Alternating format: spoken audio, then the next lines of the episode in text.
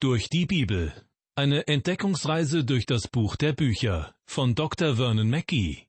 Ins Deutsche übertragen von Ricarda Kolditz und gesprochen von Kai-Uwe Wojczak. Ich begrüße Sie zu unserer Sendereihe Durch die Bibel. Herzlich willkommen. Zurzeit sind wir im alttestamentlichen Buch Jona unterwegs. Jona hatte von Gott den Auftrag bekommen, nach Ninive zu gehen und den Bewohnern der Stadt eine Bußpredigt zu halten. Doch Jona wollte nicht. Er kaufte sich eine Fahrkarte und bestieg ein Schiff, das ihn nach Tarsis in Spanien bringen sollte. Mit sich selbst im Reinen geht er unter Deck und schläft dort friedlich ein.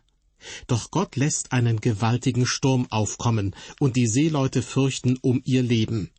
Jeder ruft seinen jeweiligen Gott oder Götzen um Hilfe an. Unterdessen muss Jona erst vom Kapitän geweckt werden, damit auch er seinen Gott anfleht. Außerdem wollen die Seeleute wissen, wer unter den Besatzungsmitgliedern oder Passagieren eine schwere Schuld auf sich geladen hat. Denn sie sind sich sicher, dass das Unwetter damit in einem unmittelbaren Zusammenhang steht. Um den Schuldigen ausfindig zu machen, wird das Los geworfen, und es fällt auf Jona. Nun muss er von sich und von seinem Auftrag erzählen. Währenddessen tobt der Sturm weiter.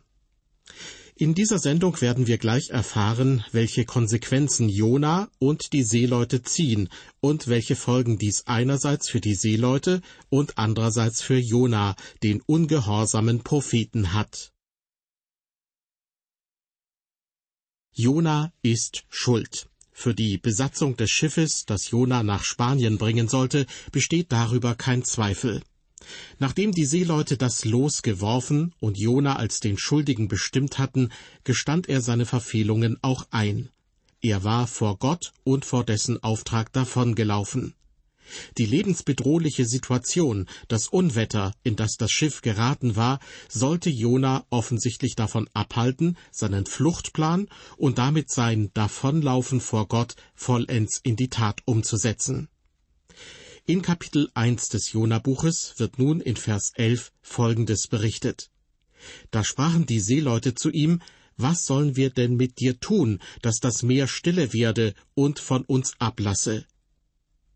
Diese Männer erkannten, dass eine schwierige Entscheidung getroffen werden musste, und sie wollten, dass Jona diese Entscheidung trifft. Sie fragten ihn, was sollen wir denn mit dir tun, dass das Meer stille werde und von uns ablasse? Sie waren verzweifelt, und trotzdem versuchten sie, nicht selbst auch noch schuldig zu werden. Jonas Antwort finden wir in Vers 12. Er sprach zu ihnen, Nehmt mich und werft mich ins Meer, so wird das Meer still werden und von euch ablassen. Denn ich weiß, dass um meinetwillen dies große Ungewitter über euch gekommen ist. Jona erkennt, dass Gott den Sturm verursacht hat. Auch er ist verzweifelt. Er weiß, dass der Sturm nur dann gestillt werden kann, wenn er das Schiff jetzt sofort verlässt. Dann kann das Schiff ruhig in Richtung Tarsis weiterfahren aber ohne ihn. Denn offenbar möchte Gott nicht, dass Jona seine Reise fortsetzt, sondern seinen ursprünglichen Auftrag ausführt. Liebe Hörer, dieser Abschnitt zeigt uns, wie Gott handelt. Er ist treu, zeigt geduldig Liebe und ist beharrlich in der Durchführung seiner Pläne. Gott gibt seinen Knecht nicht auf, aber er lässt ihn auch nicht einfach davonlaufen. Und die Seeleute, sie haben noch Skrupel, Jona von Bord zu stoßen. In Vers 13 wird berichtet, doch die Leute ruderten, dass sie wieder ans Land kämen, aber sie konnten nicht, denn das Meer ging gegen sie an. Ihre Bemühungen sind vergeblich. Die Seeleute scheitern, weil sie versuchen, aus eigener Kraft an Land zu rudern, doch sie handeln in diesem Moment entgegen dem Willen Gottes. Deshalb lässt er es nicht gelingen.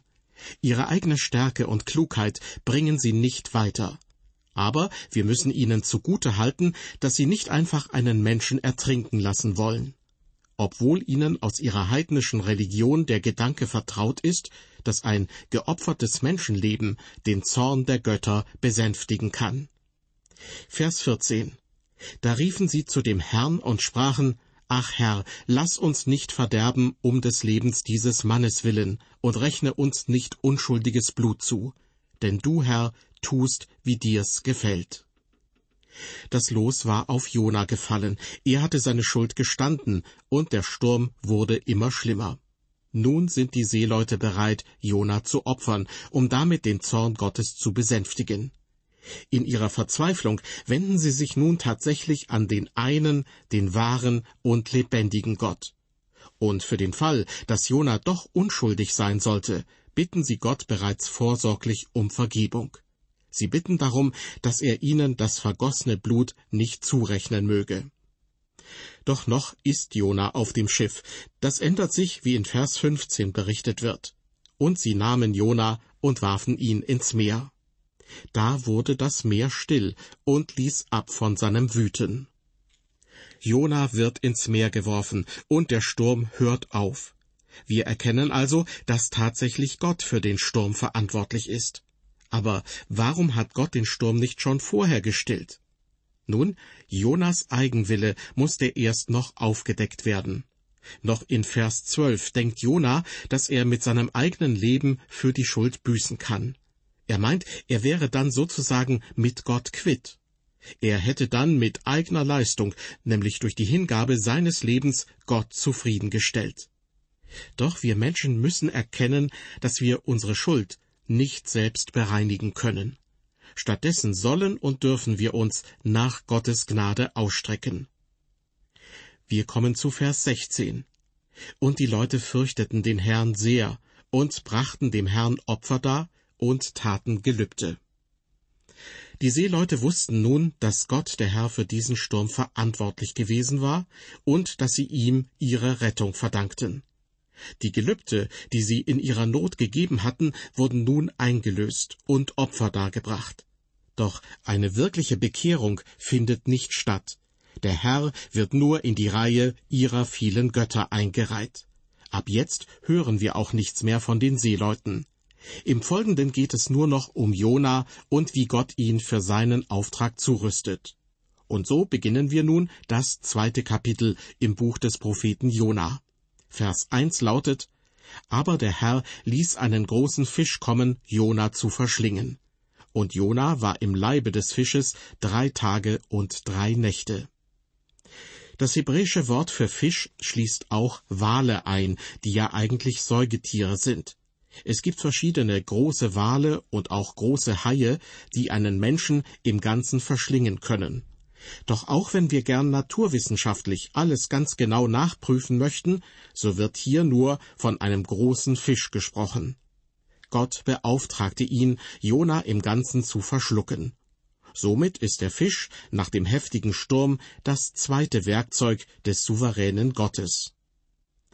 Jona verbringt drei Tage und drei Nächte im Bauch des Fisches. Damit sind nicht unbedingt exakt 72 Stunden gemeint, denn im Hebräischen hat diese Redewendung einen formelhaften Charakter. Jeder angefangene Tag wurde als voller Tag mitgezählt. So war es ja auch bei Jesus, der gegen 15 Uhr an einem Freitag verstarb und am Sonntagmorgen von den Toten auferstand. Das war am dritten Tag, doch der Zeitraum dazwischen betrug weniger als 72 Stunden. So wissen wir auch nicht genau, wie viele Stunden Jona im Innern des Fisches war.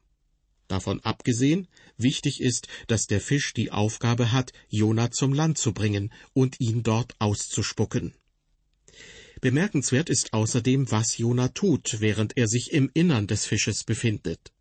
In Vers 2 lesen wir, Und Jona betete zu dem Herrn, seinem Gott, im Leibe des Fisches.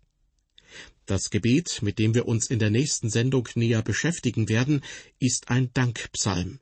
Wir wissen nicht genau, wann Jona dieses Gebet formulierte. Immerhin war er drei Tage im Bauch des Fisches, und gewiss änderte sich in dieser Zeit sein Verhältnis zu Gott. In Vers 2 haben wir eben schon gehört, Jahwe ist wieder sein Gott. Er dankt seinem Gott für die Barmherzigkeit und Gnade, denn durch Gottes Eingreifen lebt Jona noch. In Zeiten der Not beten Menschen häufig, und sie kommen sofort zur Sache, wenn die Krise da ist. Ich erinnere mich an einen befreundeten Pastor, der seinen Zeigefinger an der rechten Hand verloren hatte. Es war nur noch ein kurzer Stummel vorhanden. Bei der Frage, wie er in den Dienst Gottes gerufen wurde, zeigte er den Rest seines Zeigefingers und erzählte dann seine Geschichte. Als er ein Teenager war, gab es eine Evangelisationsveranstaltung in seiner Gemeinde. An dem ersten Abend nahm ihn sein Vater mit und setzte ihn in die erste Bankreihe direkt vor den Prediger. Er fühlte sich direkt angesprochen von der Predigt, auch wenn der Prediger natürlich auch zu den anderen Leuten sprach. Sein Vater nahm ihn auch am zweiten Abend mit, und der Junge war sich sicher, wenn er länger zuhören würde, würde er nicht nur Christus als seinen Herrn und Heiland annehmen, sondern auch in den Gemeindedienst eintreten. Er hatte das Gefühl, dass das seine Berufung wäre. Doch in seinem Innern spürte er einen starken Widerstand. Schon in der nächsten Nacht lief er von zu Hause fort und musste sich bemühen, irgendwo in der Fremde einen Job zu bekommen. Er fand Arbeit in einer Sägemühle. Es war noch eine alte Sägemühle, bei der ein Arbeiter mit einem großen Haken die Baumstämme zum Fließband rollen musste, welches dann den Baumstamm zur großen Säge transportierte. Die Säge sollte den Baumstamm anschließend längs in der Mitte durchschneiden. Mein Freund hatte damals die Aufgabe, die Baumstämme auf das Fließband zu rollen. Nachdem er etwa zwei Wochen dort gearbeitet hatte, gingen ihm an einem Nachmittag die Baumstämme aus. Der Vorarbeiter holte ältere Baumstämme, die aus verschiedenen Gründen zurückgestellt worden waren. Darunter war auch einer, der schon fast bis zur Mitte angesägt worden war, den man aber dann wieder aus der Säge herausgezogen hatte. Diesen Baumstamm rollte also mein Freund auf das Fließband. Doch dabei öffnete sich das Holz an dem Schnitt einen Spalt breit und der Zeigefinger seiner rechten Hand wurde eingeklemmt. Der Baumstamm wurde Richtung Säge gezogen, und mit seinem eingeklemmten Finger wurde mein Freund sozusagen mitgezogen. Er begann zu schreien, aber da hatte das andere Ende des Baumstammes auch schon die Säge erreicht und wurde durchgezogen. In der Sägemühle war es so laut, dass keiner das Schreien meines Freundes hören konnte. Er merkte, dass er gegen seinen Willen in Richtung Säge einfach mitgezogen wurde. Noch etwa 45 Sekunden, so schoss es ihm durch den Kopf, und ich selbst gerate in die Säge. In diesen 45 Sekunden flehte er Gott an. Er nahm Christus als seinen Retter an und versprach dem Herrn, dass er in den Gemeindedienst eintreten und Gottes Willen tun würde. Er sagte ihm noch viele andere Dinge in dieser kurzen Zeit. Schließlich erreichte die Säge jene Stelle, an der sein Finger eingeklemmt war und an der die Gefahr bestand, mit dem ganzen Körper in die Säge gezogen zu werden. In dem Augenblick, als sein Finger abgeschnitten wurde, rollte er sich zur Seite und war somit in Sicherheit. Während ich Ihnen diese Geschichte erzähle, läuft mir ein kalter Schauer über den Rücken. Doch halten wir fest, er fing an zu beten, sobald er das Dilemma bemerkte. Und so geht es vielen Menschen. Wenn sie in der Klemme stecken, wenn sie plötzlich weder ein noch auswissen, fangen manche plötzlich an zu beten ohne auch nur einen Moment zu zögern. Ich erinnere mich, wie ich einmal bei sehr schlechtem Wetter in einem Flugzeug unterwegs war. Auch sonst bereitet mir das Fliegen ein mulmiges Gefühl. Doch diesmal gab es einen richtigen Sturm mit großen Luftlöchern. Sobald das Flugzeug in ein Luftloch fiel, fing ich an zu beten. Und es schien immer weiter zu fallen. Selbstverständlich sagte ich in dieser Situation nicht, ich warte mit dem Beten, bis das Flugzeug gelandet ist, dann kann ich mich besser konzentrieren, sondern ich betete sofort an Ort und Stelle. Sicherlich war es bei Jona genauso. Er betete wohl schon, als der Fisch ihn verschlang, und als er im Bauch des Fisches ankam, war sein erstes Gebet bereits beendet. Ich denke, in den drei Tagen und Nächten hat Jona sogar ziemlich oft gebetet. Öfter, als wir es aus dem Bibeltext entnehmen können. Die hebräische Sprache hat nämlich die Besonderheit, das Ergebnis einer Sache zuerst zu nennen und erst dann wichtige Einzelheiten detailliert aufzuzählen. Deshalb wird in unserem Bibeltext zuerst erzählt, dass Jona ein Dankgebet sprach. Und dann folgen die Details. So betet Jona zum Beispiel in Vers 3, Ich rief zu dem Herrn in meiner Angst, und er antwortete mir. Ich schrie aus dem Rachen des Todes, und du hörtest meine Stimme. Daraus lässt sich schließen, dass Jonas Dankgebet nicht sein einziges und auch nicht sein erstes Gebet in dieser besonderen Situation war. Diese hebräische Eigenart, zuerst das Ergebnis einer Sache zu beschreiben und dann die näheren Einzelheiten, finden wir übrigens schon ganz am Anfang der Bibel im Schöpfungsbericht. Dort werden zuerst die sechs Tage der Schöpfung aufgezählt, und dann wird die Erschaffung des Menschen am sechsten Tag detailliert beschrieben. Was Jona dazu veranlasst, im Innern des Fisches ein langes Dankgebet zu sprechen und welche eigenen Erfahrungen er darin verarbeitet, davon wird in der nächsten Sendung aus der Reihe durch die Bibel die Rede sein. Jona, der ungehorsame Prophet. Mit einem Schiff wollte er übers Mittelmeer nach Tarsis entfliehen. Gott dagegen wollte, dass er sich in umgekehrter Richtung nach Ninive aufmacht. Gott schickt einen Sturm, und schnell finden die Seeleute heraus, dass letztendlich Jona daran schuld ist. Er bittet die Seeleute, ihn über Bord zu werfen, und prophezeit ihnen, dass sich der Sturm dann beruhigt. So geschieht es auch. Jona ist bereit, sein Leben als Opfer für seine Schuld hinzugeben. Doch Gott hat andere Pläne.